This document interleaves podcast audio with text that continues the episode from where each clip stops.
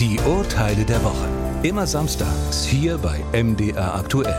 In der ARD Audiothek und überall, wo es Podcasts gibt. August Autobus ist Fahrer bei einem privaten Busunternehmen. Im Juni 2021 filmt ein Gast, wie August Autobus während der Lenkzeit sein Mobiltelefon nutzt. Der Gast informiert die entsprechende Verkehrsgesellschaft.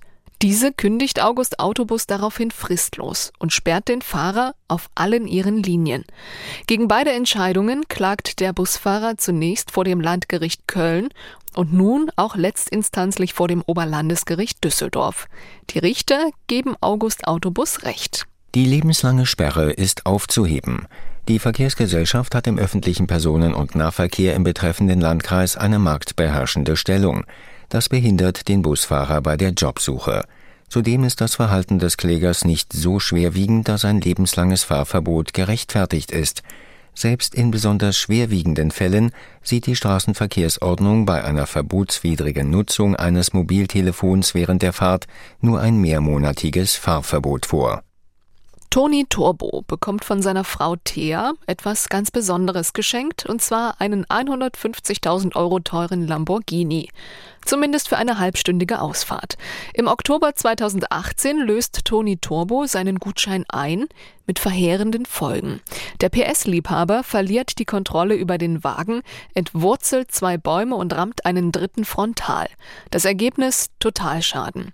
Das Autohaus verlangt von Familie Turbo nun Schadensersatz und klagt allerdings erfolglos. Sowohl das Landgericht als auch das Oberlandesgericht Dresden sehen bei Toni Turbo keine Schadensersatzpflicht. Es ist nicht ersichtlich, dass der Beklagte den Unfall vorsätzlich oder grob fahrlässig verursacht hat. Für den Schaden muss er nicht zahlen. Vera Verdrieslich ist genervt. Monat für Monat zahlt sie Rundfunkgebühren, dabei nutzt sie keines der Angebote des öffentlich-rechtlichen Rundfunks. Die Frau aus Rosenheim begründet dies mit mangelnder Programmvielfalt und aus ihrer Sicht generellem strukturellen Versagen des öffentlich-rechtlichen Rundfunks. Deshalb möchte sie ihren Beitrag nicht mehr zahlen und klagt vor mehreren Instanzen bis zum Bayerischen Verwaltungsgerichtshof München und verliert.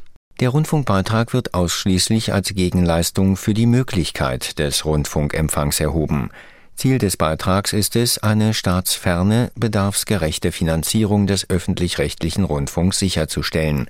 Einwände gegen die Qualität oder Vielfalt der Programminhalte können die Erhebung des Rundfunkbeitrags nicht in Frage stellen.